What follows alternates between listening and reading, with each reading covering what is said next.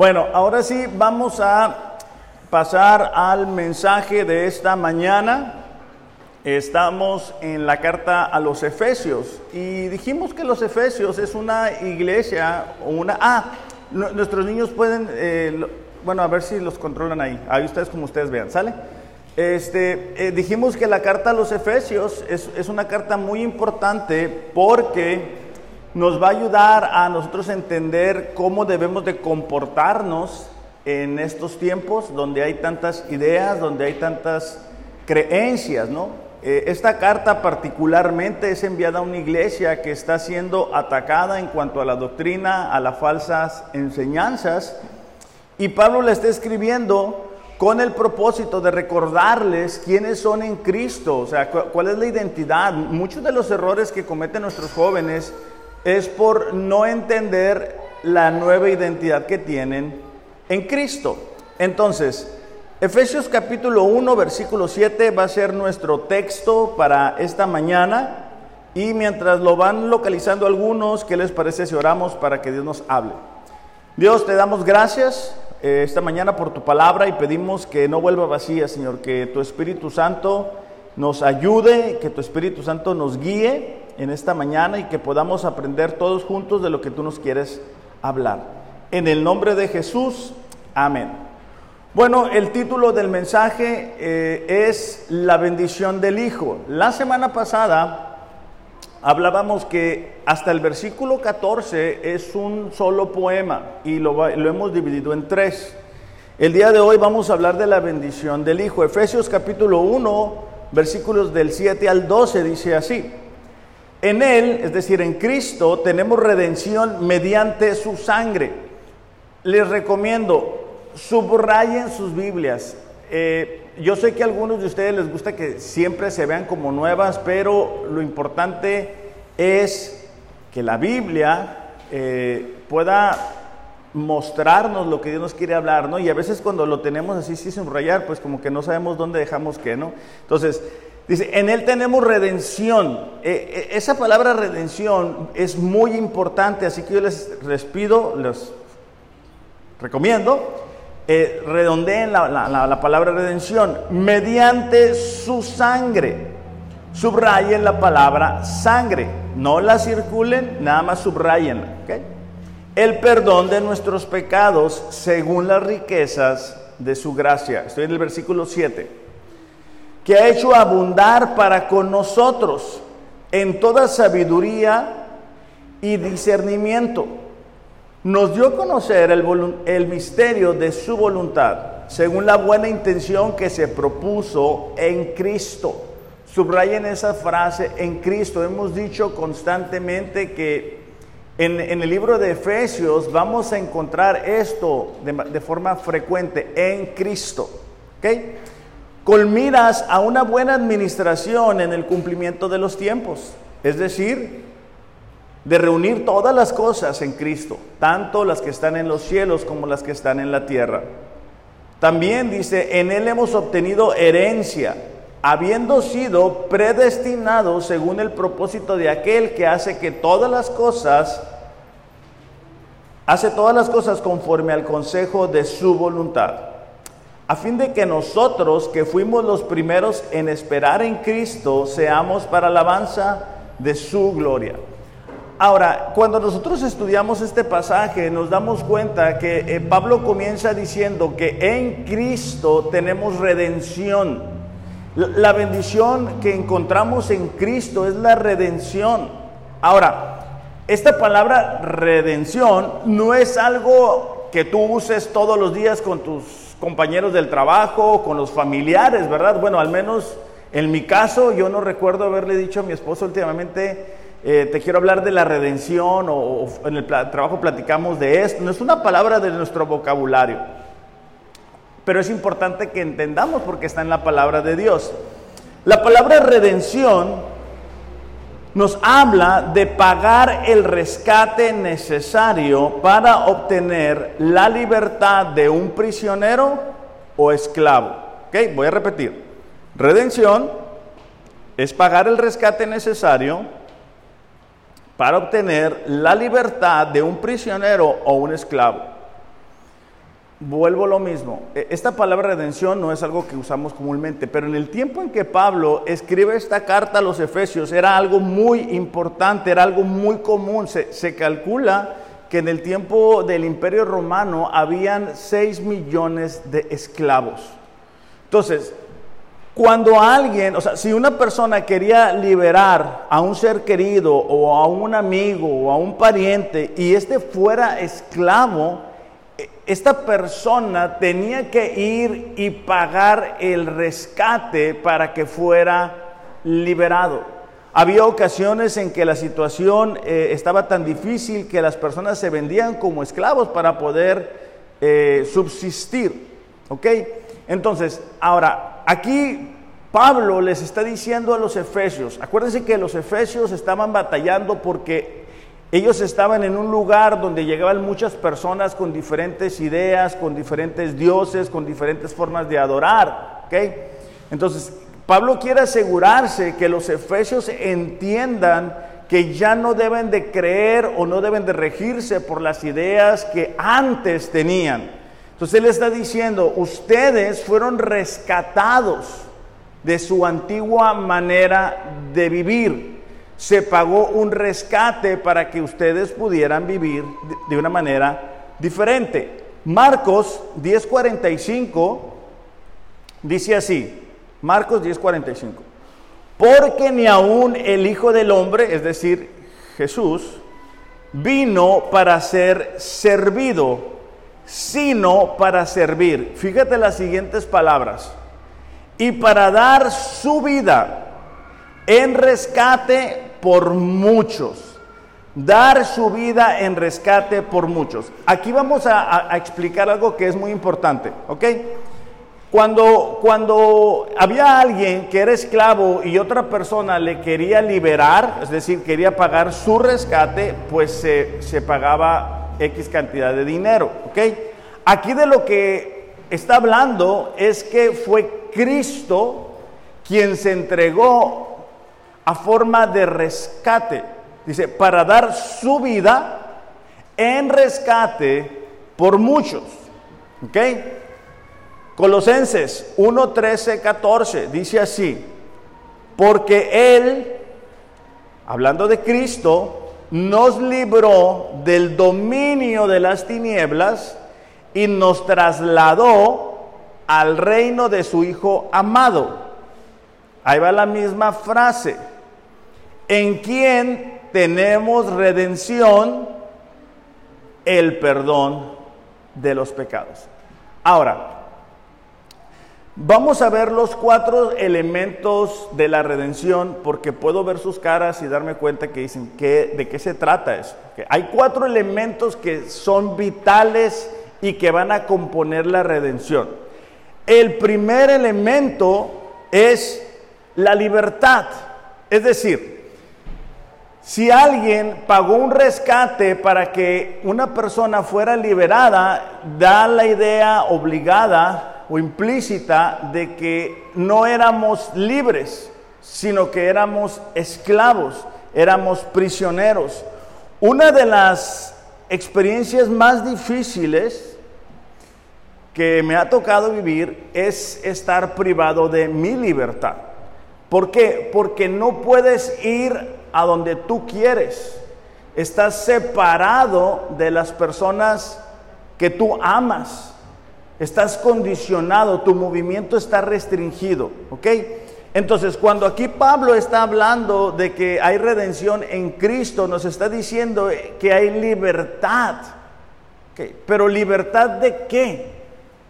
Romanos 6:17 dice, pero gracias a Dios que aunque ustedes, fíjate la siguiente palabra, eran esclavos del pecado, se hicieron obedientes de corazón a aquella forma de doctrina a la que fueron entregados.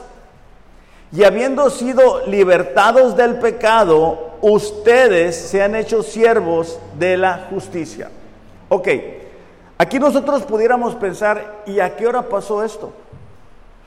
O sea, ¿por qué, ¿por qué tengo que ser liberado si yo soy libre? Yo voy al trabajo, yo voy a la escuela, yo voy a donde yo quiero ir. Ok, En el principio, Dios le dice a Adán y a Eva, ¿sabes que Puedes comer de todo, de todo lo que está aquí es tuyo, solamente de este árbol no vas a poder comer. Y bueno, los que hemos leído la Biblia sabemos que fue exactamente al árbol que Adán y Eva eh, fueron a comer desobedeciendo. Cuando eso sucede, a partir de ese momento, el pecado entró en el ser humano. Y a partir de ahí ya todos venimos de nacimiento, vamos a decirlo así, con el pecado en nuestro corazón. Quiero que veamos este pasaje en Romanos capítulo 5, versículo 12, por favor. Romanos capítulo 5, versículo 12. Dice así, cuando Adán pecó, el pecado entró en el mundo. El pecado de Adán introdujo la muerte. De modo que la muerte se extendió a todos, porque todos pecaron. Ok. A partir de ese momento, todos venimos así de nacimiento, con esa capacidad de pecar. Hay personas que no creen en eso y que creen que el ser humano pues es bueno. Y viviendo o creyendo de esa forma, siguen siendo esclavos de cualquier forma de pecado, de la mentira, de la lujuria, eh, eh, de algún tipo de adicción. ¿Ok? y ese es el pecado que gobierna en el mundo, que no se da cuenta que no puede dejar de pecar. Fíjate cómo lo dijo Jesús en el libro de Juan, capítulo 8, versículo 34. En verdad les digo que todo el que comete pecado es esclavo del pecado. Una persona que comete pecado es esclavo de eso. Una persona que es adicta a alguna sustancia, a la cerveza o lo que fuese, no puede dejar de pecar. O sea, no puede dejar de consumir porque está buscando en eso la felicidad, está buscando en eso el propósito. Entonces, lo que Jesús está diciendo es, si alguien se deja dominar por el pecado, es esclavo del pecado. Lo hemos dicho en otras ocasiones. El pecado no es una mascota que sacamos en la noche para divertirnos. El pecado es lo que nos separó en un principio de Dios. De hecho, cuando Adán y Eva, ¿verdad?, eh, cometen la desobediencia, y ellos de forma inmediata, o sea, eh, dice la palabra que Dios ahí andaba con ellos, ¿verdad? En el huerto. Pero a partir de ese momento, ellos comenzaron a sentir vergüenza por ese pecado, por esa separación que produce el pecado. No podemos creer, ¿verdad? Que no va a pasar nada si una persona sigue pecando. Estamos viviendo eh, otra vez en momentos en los cuales la gente, la cultura está normalizando el pecado. Ya, ya muchas cosas que antes se hacían en secreto ya no se hacen en secreto. Tú puedes mirar las redes sociales de las personas pecando como si nada. De, hecho, yo me acuerdo en, mis tiempos, ¿verdad?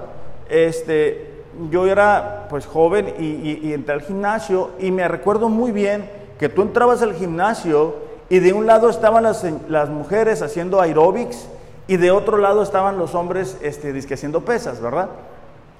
Ahora ya no es así.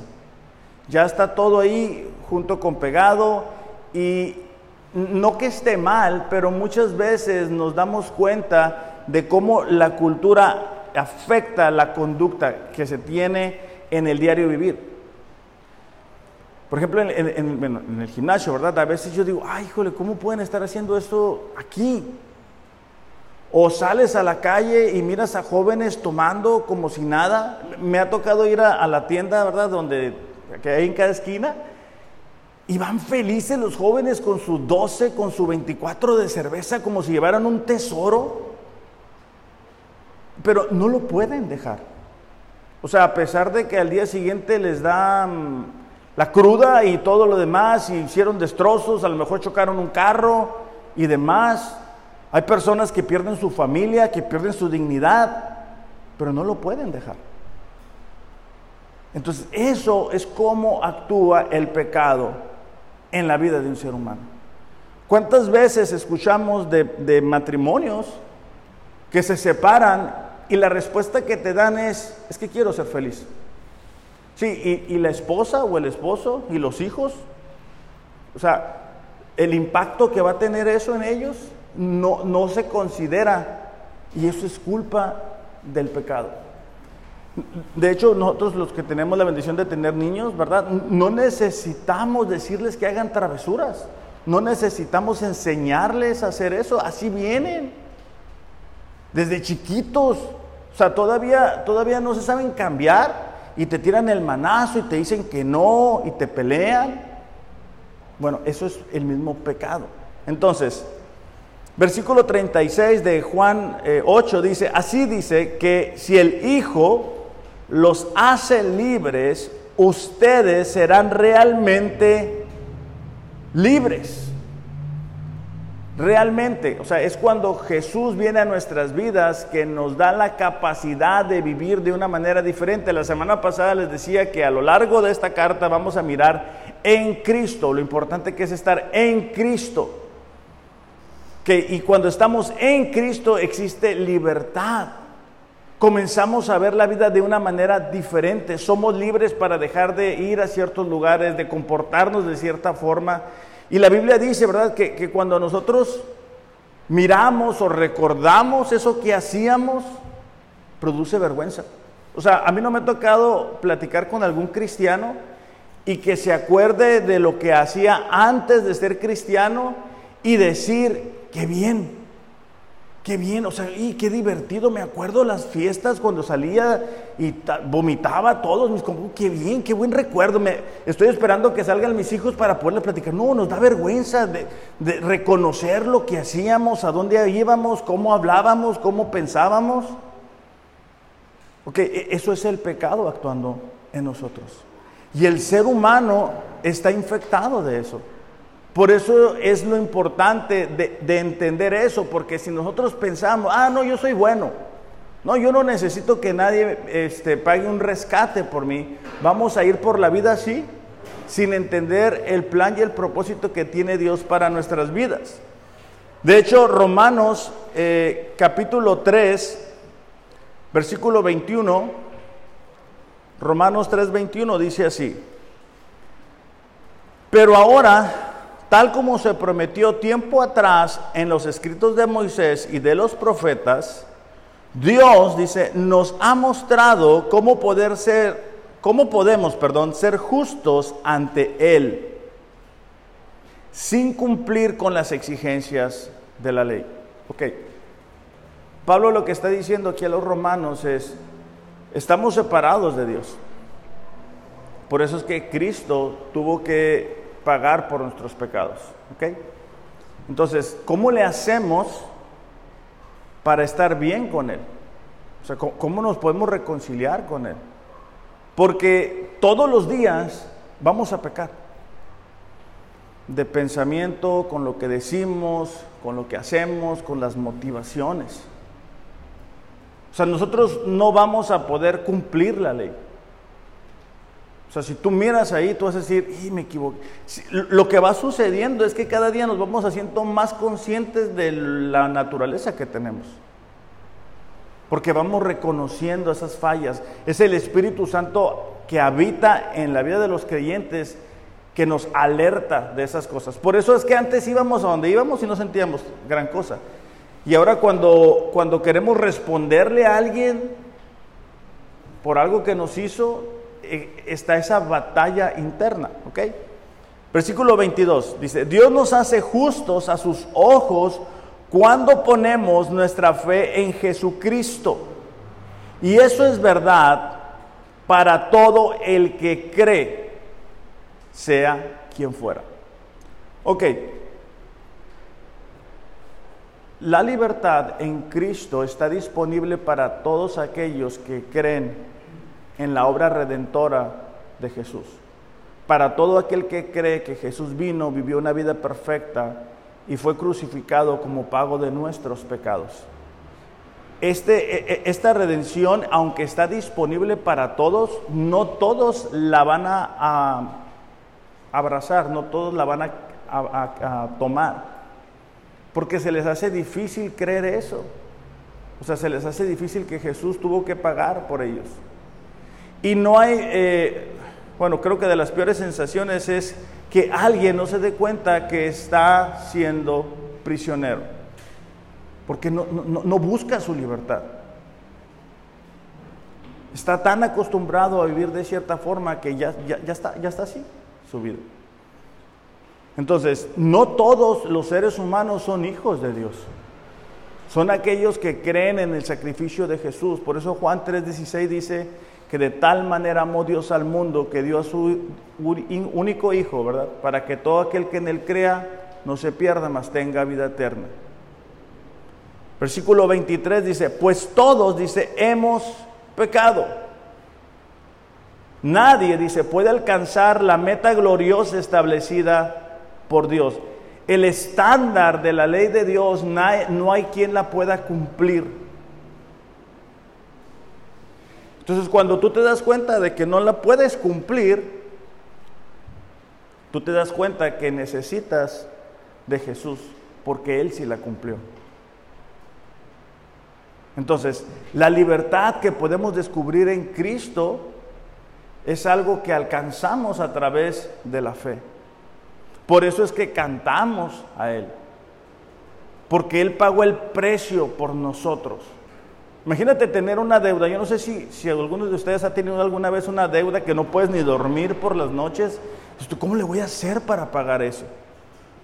Yo, yo recuerdo eso este, un tiempo y, haber pensado, híjole, Dios, a lo mejor un día voy a amanecer y voy a revisar el, ¿cómo se llama? La, la aplicación y ya va a estar paga la deuda, ¿no?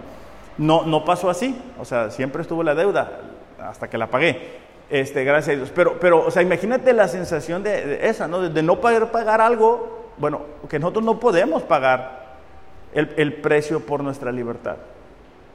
Pero Cristo lo hizo. Versículo 23 dice, sin embargo, con una bondad que no merecemos, Dios nos declara justos por medio de Cristo Jesús. Esto es una parte bien importante. Por esto, somos salvos por gracia. ¿Ok? Por medio de la fe. Esto no es obra de ustedes, dice la Biblia. Ok. La salvación desde un inicio hasta un final es por gracia. Y con frecuencia en nuestro caminar, sin darnos cuenta y cuando vamos fallando o equivocándonos, volvemos a sacar de nuestra vida la gracia. Y es la gracia la que nos va a sostenernos, es la gracia de Dios la que nos perdona cuando nos equivocamos, perdón, y cuando fallamos. Dice el versículo 24 al final, dice, quien nos liberó del castigo de nuestros pecados. Versículo 25, pues Dios dice, ofreció a Jesús como el sacrificio por el pecado. Las personas son declaradas justas a sus ojos cuando Dios, perdón, de Dios, cuando creen que Jesús sacrificó su vida al derramar su sangre. Entonces, el, primer elemento de la redención, de, la bendición de, Jesús en nuestras vidas, es la libertad. Es que antes estábamos esclavos, por eso no podíamos dejar de hacer lo que hacíamos. Aun cuando reconocíamos que lastimábamos a personas, nos lastimábamos a nosotros, no había un propósito para nosotros, nos sentíamos mal, nos sentíamos culpables, no nos sentíamos amados. Entonces, el primer elemento es la libertad y ese primer elemento nos va a llevar al segundo, porque Efesios 1.7 dice, en Él tenemos redención mediante su sangre. Entonces el segundo elemento es la sangre, es el derramamiento de la sangre de Jesús, es decir, la muerte de Jesús. Ahora, esto implica muchas cosas. Lo primero es que por nosotros se pagó una vida. Y eso trae implícita la idea de cuán alto valor teníamos nosotros para Dios. O sea, si tú quieres saber cuánto vales para Dios, bueno, tú, valiste el que le enviara a su Hijo Jesús a morir por ti. Así de, de mucho es el amor que tiene Dios por tu vida. Primera de Pedro 1, 18, 19 dice, ustedes saben que no fueron redimidos, otra vez la misma palabra, acuérdate, redimido es que se pagó un rescate para que fuéramos liberados. De su vana manera de vivir, dice, heredada de sus padres, con cosas perecederas como el oro o la plata, sino con la sangre preciosa como de un cordero sin tacha y sin mancha, la sangre de Cristo. Que aquí Pedro lo que nos está queriendo decir es, ustedes fueron redimidos, ustedes fueron rescatados. Ellos estaban acostumbrados a que alguien iba y decía, bueno, esta persona yo la quiero liberar, pagaban un precio y, y esa persona era liberada. Pero Pedro dice, ok, ustedes no, con ustedes no fue así con ustedes la manera de comprar su libertad no fue con monedas, sino fue con la sangre de Jesús. Ahora, hay una idea que es común y es decir, en, la, sangre hay poder. Tenemos que tener cuidado con eso, porque eh, a lo que aquí se está refiriendo es a la muerte de Jesús por nosotros, no a que esa palabra tiene poderes en, específico. Ok, les, digo porque, porque me ha tocado escuchar y, en la sangre de poder, y en la sangre, como, como si fuera un abracadabra, ¿verdad? Que tiene que suceder. Tenemos que entender que, que cuando estamos hablando de la sangre de Cristo, es el sacrificio que se hizo por nosotros. Esa es la idea bíblica de esta expresión. El que Él murió crucificado. El que Él derramó su vida por nosotros. Esa es la idea. De hecho, segunda de Corintios capítulo 5, versículo 21, dice, al que no conoció pecado, lo hizo pecado por nosotros para que fuéramos hechos justicia. Es decir, esa es la sustitución. Nosotros vivimos pecando. Jesús vino y vivió una vida perfecta. Cuando Jesús muere en esa cruz por nosotros, por nuestros pecados, la justicia de esa vida, de esa vida perfecta, es aplicada a nosotros. Y el pago de nuestros, o sea, nuestros pecados es, es aplicado a Él. Y por eso es que Él tiene que morir como tuvo que morir. Esa es la sustitución. Entonces, a través de esto nos damos cuenta cómo tenemos un gran valor delante de Dios y es un elemento muy importante. De hecho, en el antiguo pacto, cuando leemos eh, en el Antiguo Testamento, nos damos cuenta de cómo eh, el pueblo de Israel fue instruido a llevar animales y sacrificarlos en pago, ¿verdad?, por esos pecados que el pueblo había cometido. Pero esos sacrificios tenían como propósito apuntar a la obra de Cristo. Era para que ellos se dieran cuenta que el pecado sí tiene consecuencias. Como el pecado sí se tiene que pagar. Y el, y el pago por el pecado siempre va a ser sangre. De hecho, en Génesis 3:21 dice, el Señor, dice, hizo vestiduras de piel para Adán y su mujer y los vistió. Una vez que ellos cayeron en desobediencia, ese pecado, ese pecado se tuvo que pagar con sangre. Y fue la muerte de esos animalitos para que se cubriera el pecado de ellos. Pero estos, estos sacrificios no tenían el poder de santificar a las personas. Es solamente a través de la sangre de Jesús la que nos permite vivir de una manera diferente. De hecho, Hebreos, vamos a buscar Hebreos capítulo 9, por favor, versículos 11 y 12. Dice así, cuando Cristo apareció como sumo sacerdote de los bienes futuros, a través de uno mayor y más perfecto tabernáculo, no hecho de manos, es decir, no de esta creación, entró al lugar santísimo una vez y para siempre. En el antiguo pacto, una vez al año, a través de una festividad llamada Yom Kippur, el, sumo sacerdote ofrecía el pago por los pecados de la nación. Y una de las partes de esta celebración era que dos animalitos eran sacrificados. Uno se, se, mataba ahí y se regaba la sangre, y sobre el otro se imponían las manos y se declaraban todos los pecados de la nación. Y era enviado al desierto. Todo esto era una señal de lo que más adelante iba a ser Jesús. Estos sumos sacerdotes del antiguo pacto tenían que cubrir primero sus propios pecados, es decir, tenían que pedir perdón a Dios, ofrecer sus sacrificios, sus animales y luego para poder interceder por la nación. con Jesús no es así.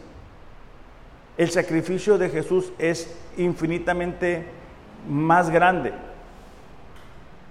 que Él entra una vez y para siempre. Es decir, lo que estaba aquí en, el tabernáculo y todo eso era una muestra de lo que está en el cielo. Y Jesús, cuando muere en la cruz y sube a los lugares, se entrega una vez y para siempre por todos los pecados. Fíjate cómo lo dice Romanos capítulo 5, versículos 6 al 8.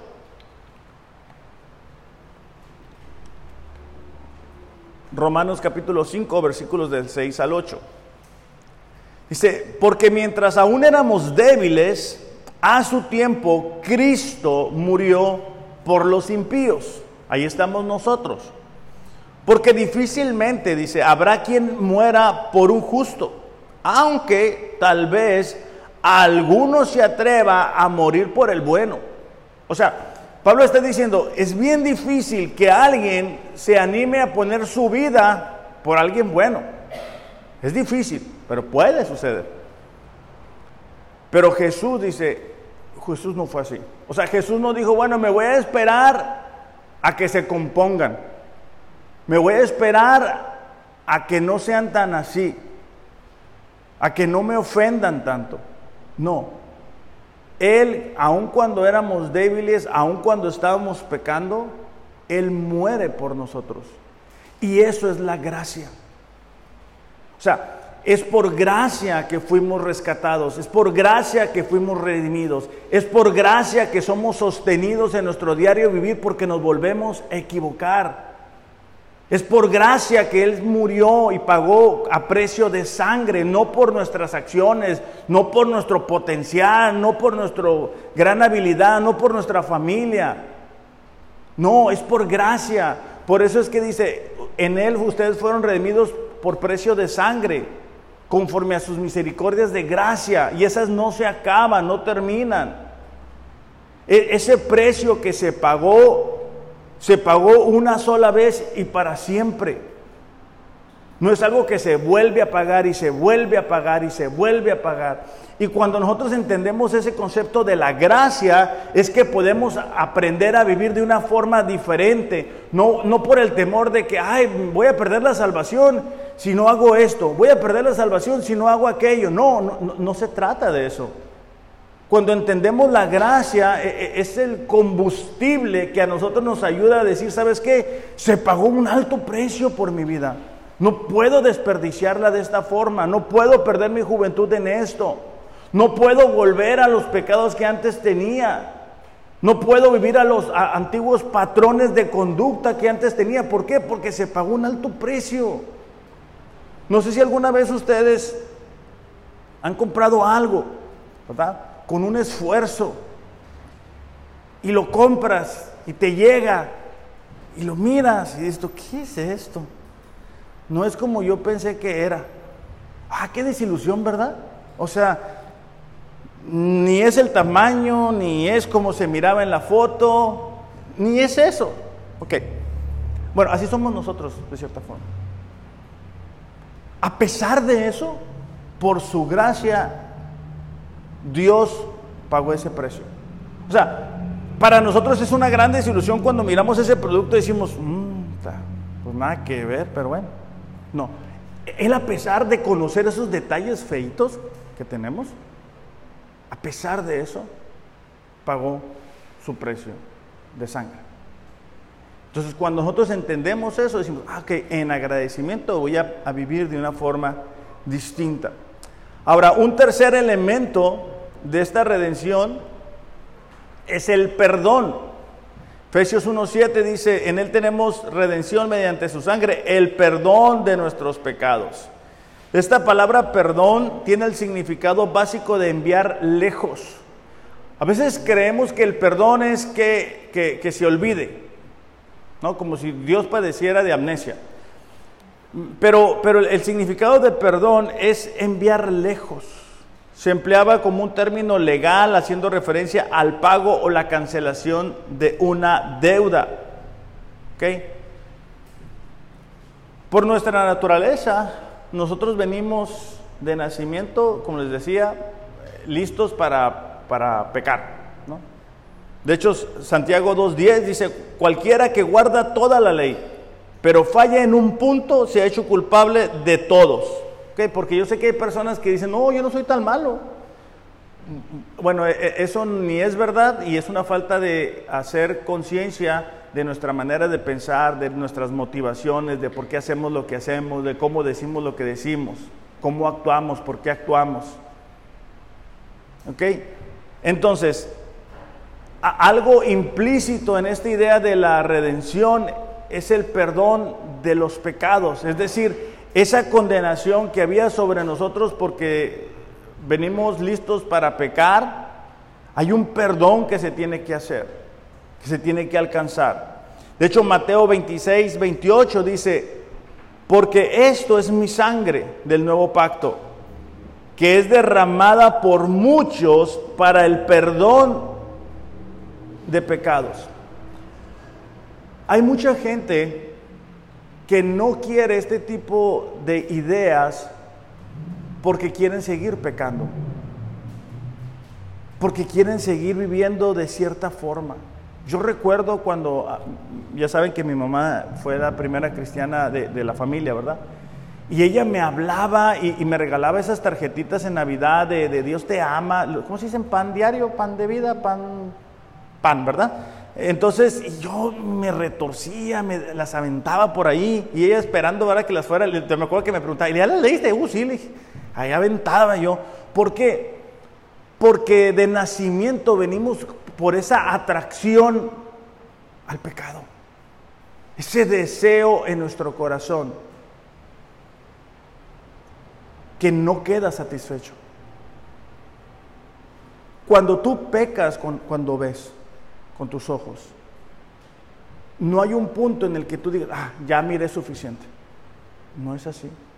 Cuando tú pecas con alguna sustancia o, algún vicio, no hay un punto en el que tú digas, ah, ya, ya tomé suficiente, ya usé suficiente droga. No, es, es más, es más, es más. Cuando tú haces las cosas a tu manera, no hay un punto en el que digas tú, ah, ya fue suficiente. No, siempre va a querer más. ¿Por qué? Porque el pecado busca gobernarnos. Y el pecado trae una, un quebrantamiento de nuestra relación con Dios. Y el pago del pecado es la muerte. En el, en el Edén comenzó la muerte. Fuimos separados espiritualmente.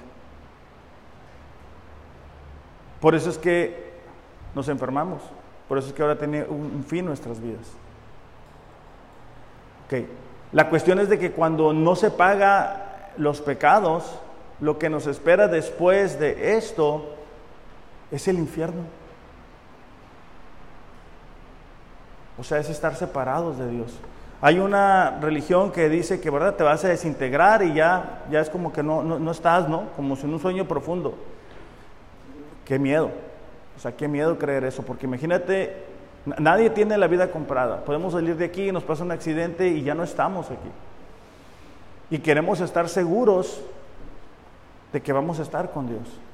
A mí me ha tocado estar en momentos cuando alguien pierde a un ser querido. Y es una gran diferencia cuando esa persona que ya no está está en Cristo. Y es una gran diferencia cuando la familia tiene la esperanza de reencontrarse con esa persona. No hay lugares intermedios, no es bíblico un lugar intermedio. Después de estar aquí, o vas a estar con Dios o vas a estar en el infierno. No hay una tercera opción. Yo sé que humanamente nos gustaría como que algo ni muy, muy, ni tan, tan, ¿verdad? Yo me recuerdo haber dicho, yo no estoy ni muy, muy, ni tan, tan, ¿verdad? Yo estoy como el medio, como que de repente voy a la iglesia y de repente me voy a por ahí, y ahí, ahí andaba yo bailando, el medio. Ok, cuando uno muere no funciona así, porque vuelves a lo mismo, o estás en Cristo o estás sin Cristo. Si estás en Cristo, tus pecados son perdonados, los pasados, los presentes y los futuros, todos. No, hay, no, no, no se ocupa hacer otra cosa. Por eso es que ahorita que leíamos Hebreos dice, ¿verdad? Él fue al tabernáculo, al cielo, se entregó, pagó el pecado. Es una redención eterna. No es algo que se necesita renovar. Ahora, ¿cómo funciona esto? Quiero ver un ejemplo con ustedes en segunda de Samuel, capítulo 12, versículos 13 y 14.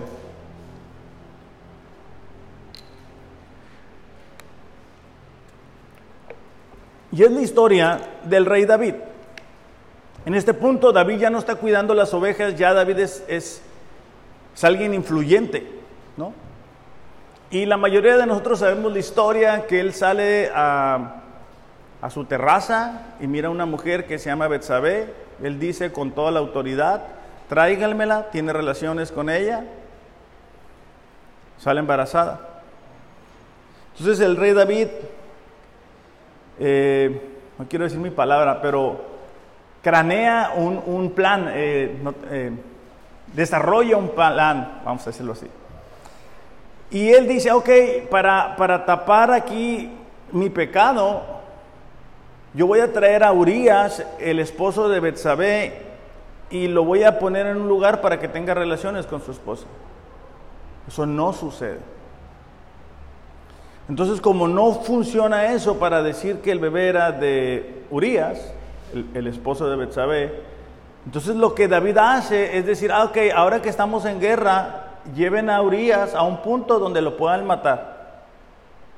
Estamos hablando del rey de Israel, un hombre conforme al corazón de Dios. Y así sucede. Urias es, es este, asesinado. Entonces David piensa que ya todo quedó solucionado.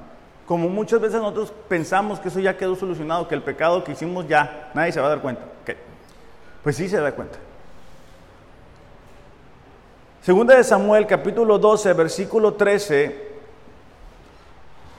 En el capítulo 12, Natán, el profeta, confronta a David con su pecado. ¿no? Pero ya en el versículo 13, y es lo que quiero explicar, dice, Natán dijo a David, el Señor, dice, ha quitado tu pecado no morirás.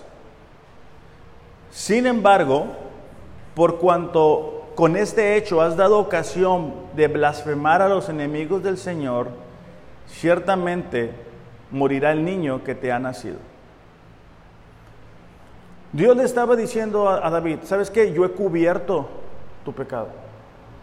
no vas a morir. A pesar de que David había adulterado, a pesar de que David había mentido, a pesar de que David había asesinado a una persona, a pesar de que Betsabé fue traída por la fuerza y tuvo relaciones, a pesar de que Urias, el esposo de Betsabé, fue asesinado por orden de David, el niño va a morir. Y a pesar de todo, todo eso, todo eso provocado por David.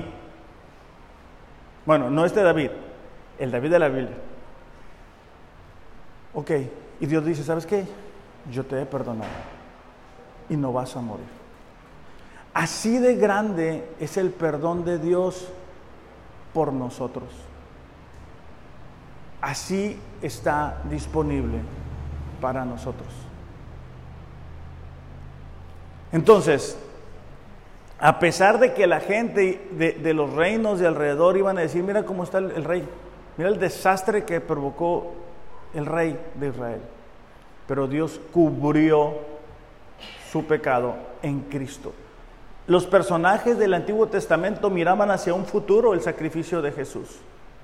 Nosotros lo miramos hacia atrás, a lo que ya se hizo en favor nuestro. En Juan capítulo 8, versículo 11, le llevan a Jesús a una mujer que ha sido captada en adulterio y Jesús dice, te perdono, pero no peques más. No hay requisitos para el perdón. El perdón es gratuito, es instantáneo. Solo es cuestión de decir, Señor, sabes que yo me doy cuenta de mi naturaleza pecaminosa. Yo me doy cuenta que no puedo dejar de pecar, no puedo dejar de vivir. Yo me doy cuenta que, que para mí la vida no tiene un propósito, que para mí la vida no tiene sentido. Y los que estamos en Cristo hemos reconocido eso. Hemos intentado encontrar la felicidad en el dinero, en el trabajo, en el sexo, en las sustancias, en, en los vicios, y no lo hemos encontrado. Por eso es que Romanos dice, ok, cuando ustedes eran débiles, cuando ustedes estaban desbaratando, cuando ustedes llegaron al fin de sus fuerzas, ok, ahí, ahí nos encontramos con la gracia de Dios. Y ahí es que pudimos comenzar a vivir de una forma diferente. El tercer elemento, ah, no, ¿verdad? Dice el cuarto, el cuarto, ya con este vamos a terminar es la sabiduría y la inteligencia. Porque dice, en Él tenemos redención por su sangre, el perdón de los pecados. Versículo 8 dice que ha hecho abundar para con nosotros en toda sabiduría y discernimiento. La sabiduría implica realidades como la vida, la muerte, Dios, la justicia, el pecado, el cielo, el infierno, la eternidad del tiempo. cuando nos damos cuenta de la realidad futura, que no vamos a ser eternos. Es cuando comúnmente, ¿verdad? Se dice, nos cae el 20. Y la inteligencia hace énfasis en el entendimiento práctico de, la vida diaria. Entonces, cuando nosotros somos redimidos, comenzamos a ver la vida de una manera tan diferente. Por eso es que nos choca cuando alguien actúa como nosotros actuábamos. Porque nuestro entendimiento, nuestra forma de ver la vida, nuestra perspectiva, ya no es la, que ellos tienen, la que antes teníamos. Por eso es que decimos, ¿cómo es posible? ¿Cómo es posible que nuestros jóvenes escuchen esa música? ¿Cómo es posible que estas personas hablen así? ¿Cómo puede ser eso?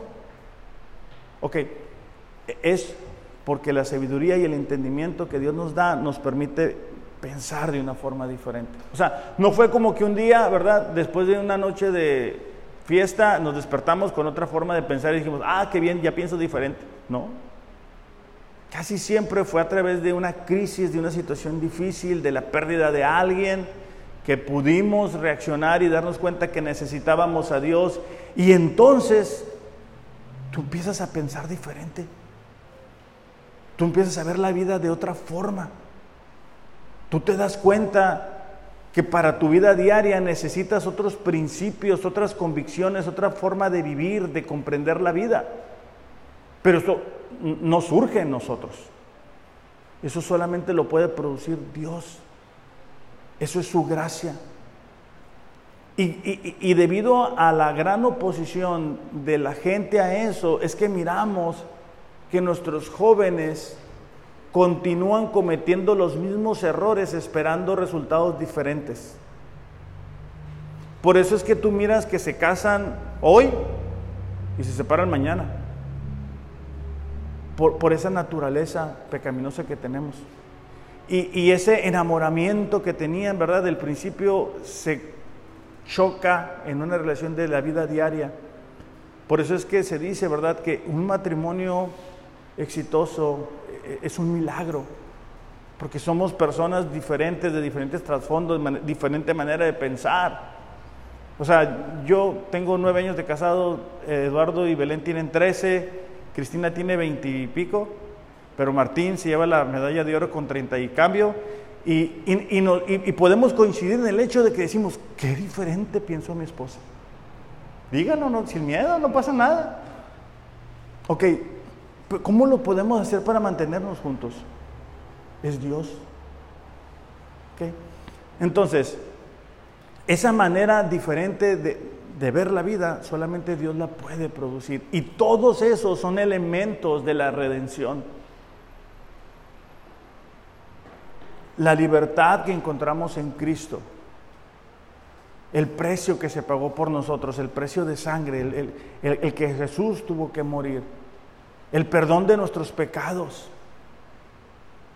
y la diferente manera de vivir la vida. Eh, Ariel, ¿puedes pasar, por favor? Primera de Corintios 2, 6 dice, sin embargo, cuando estoy con creyentes maduros, si hablo con palabras de sabiduría, pero no la clase de sabiduría que pertenece a este mundo o a los gobernantes de este mundo, quienes prontos son olvidados. No dice. La sabiduría de la que hablamos es el misterio de Dios, su plan que estaba escondido, aunque Él lo hizo para nuestra gloria final, aún antes que comenzara el mundo. Pero los gobernantes de este mundo, dice, no lo entendieron si lo hubieran hecho, no habrían crucificado a nuestro glorioso Señor. Pablo está diciendo, ok, yo hablo con palabras de sabiduría con aquellas personas que son cristianos maduros. La gente que no conoce a Dios no entiende eso. No entiende por qué Jesús tuvo que morir. No entienden por qué Dios no dijo, bueno, voy a perdonar a todos y todos nos vemos aquí y, y no pasa nada. No, entienden la santidad de Dios. No entienden que Dios no puede relacionarse con el pecado. Y que si hubiera perdonado a todos, hubiera, hubiera sido algo injusto. Por eso es que Él en Cristo nos perdona a todos los que creen en Él.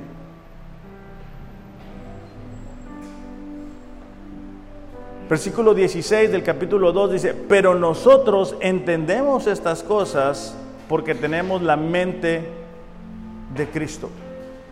Iglesia, la bendición del Hijo, la redención, nos debe de motivar a vivir todos los días de una forma muy diferente, muy por encima del estándar de lo que muchas veces vivimos, porque se nos olvida de dónde Dios nos tomó porque se nos olvida el alto precio que se pagó por nosotros, porque se nos olvida cómo era nuestra vida de esclavitud,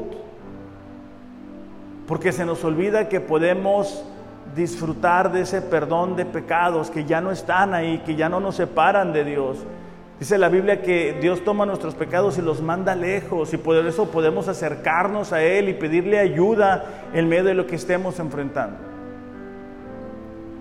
Pero yo sí quiero invitarte a que tú estés seguro, que estés segura de que estás en Cristo. Porque si no estás en Cristo, nada de lo que te he dicho te va a funcionar. Vamos a, orar para terminar este tiempo? Señor, te damos gracias en esta mañana por, por la bendición que pusiste a nuestra disposición a través de Cristo. Señor, te damos gracias por la libertad que ahora podemos tener, Señor. Por habernos sacado de ese estado de ansiedad, por habernos liberado de esa crisis emocional, por habernos sostenido en el momento que perdimos a un ser querido, que simplemente nos enfrentamos a un pasillo sin salida, Señor. Padre, esta mañana reconocemos que nos sorprende que tú hayas pagado precio de sangre por nosotros. Te pedimos que podamos recordar eso, el alto precio que se pagó por nosotros. Y que gracias a ese alto precio podemos experimentar de tu perdón y poder vivir de una forma tan, pero tan diferente. Ayúdanos, Señor, a vivir en esta gracia que nos sostiene, en esta gracia que no termina, en esta gracia que nos permite despertar todos los días con una expectativa de que tú estás con nosotros y que todas las cosas obran para bien. Te damos gracias, Señor, en el nombre de Jesús. Amén. Iglesia, que tengan un excelente, excelente domingo. Los amo, pero Dios les ama más. Gracias.